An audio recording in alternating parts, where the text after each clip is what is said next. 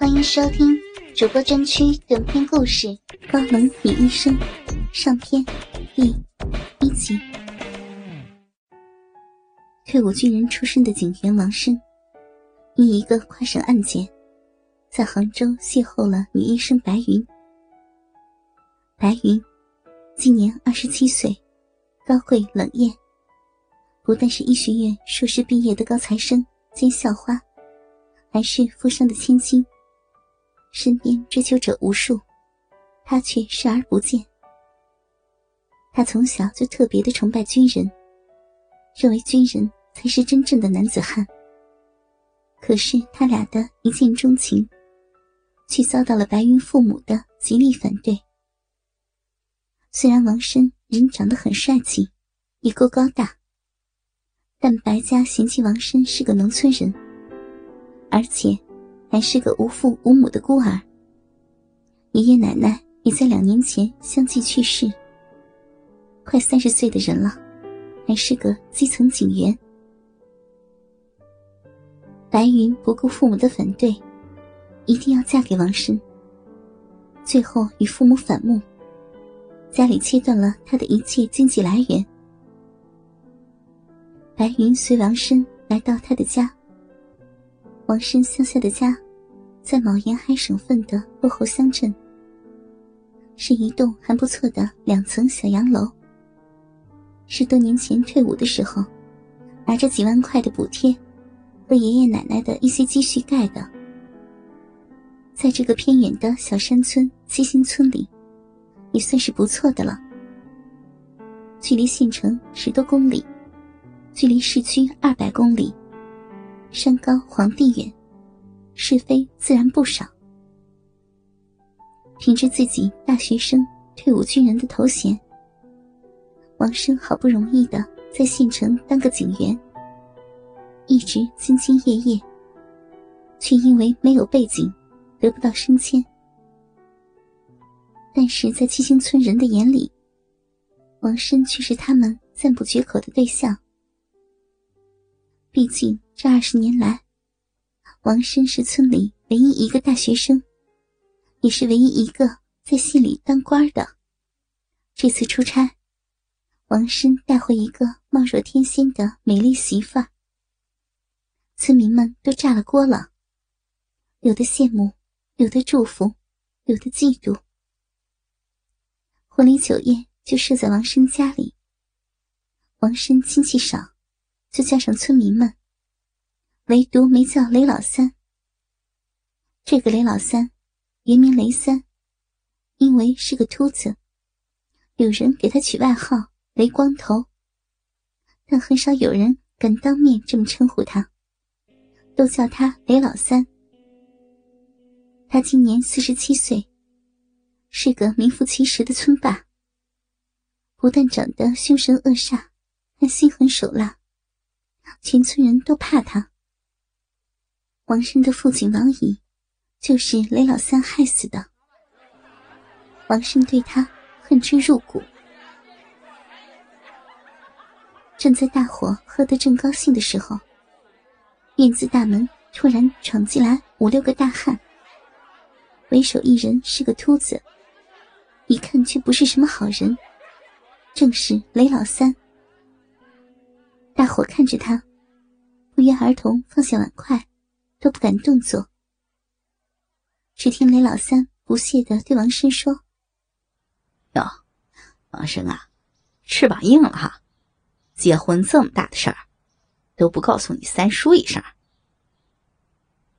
王生一点也不客气：“哼，你算什么东西？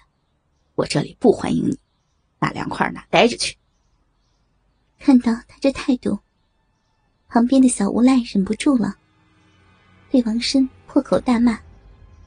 双方都不肯让步，就要动手。正在房里的新娘子白云听到了动静，走了出来。此时的白云，穿着露肩的鱼尾小婚纱，显示出凹凸有致的身材，脸上带着微笑。真是一笑倾城，把雷老三都给看呆了，眼睛直勾勾的盯着他若隐若现的胸脯，裤裆里的鸡巴立马就挺枪致敬了。小无赖咽了咽口水，嘟囔了一句：“这小娘们儿，真鸡巴够骚的呀！”声音不大，但是旁边的几个人都听到了。白云脸色一变，走到小无赖的跟前，啪啪。重重的扇了小无赖两巴掌，闭上你的狗嘴！他怒道。小无赖刚想还手，就被雷老三给阻止了。今天是你们的大好日子，我雷某人今天来也没有别的意思，就是想讨口喜酒喝，沾沾喜气。喝完我们就走。说完，他拿起桌上的一个酒杯。做出要向王生敬酒的样子，可王生对他不是一般的讨厌，根本不想和他碰杯。拿起一杯酒，直接泼到了他的脸上。岂有此理！给脸不要脸！雷老三怒了，一下把酒杯摔在了地上。白云看着大事不妙，如果两人动手。那今天就成了笑话了。他一下挡在王生的前面，瞪着雷老三。雷老三看着美艳动人的白云，觉得不忍心，收回拳头，挥了挥手，一行人走了。路上，雷老三还在想：靠，试过这么多的娘们儿，谁也比不上这小媳妇儿啊，有脾气，我喜欢。婚假过了之后，王生又要到公安局上班了。白云也在县里的医院谋了个外科医生的职位。毕竟，以他名牌大学硕士研究生的资历，进这些小医院还是不难的。由于白云恃才傲物，整天摆出一副高冷的样子，医院的领导不是很喜欢他。从来不让他上手术室，只是让他在诊室坐班，接一些磕伤碰伤的病人。在这种小县城，每天的病人不多，白云也乐得轻松，成了朝九晚六的上班族。这天快下班了，突然闯进来一个人。白云抬头一看。居然是雷老三。只见他脸色煞白，似乎受了伤。哟，我当是谁呢？原来是你啊！怎么得罪人太多，自食其果了吧？白云没好气的说：“别废话，赶紧给我整整。”雷老三催促着。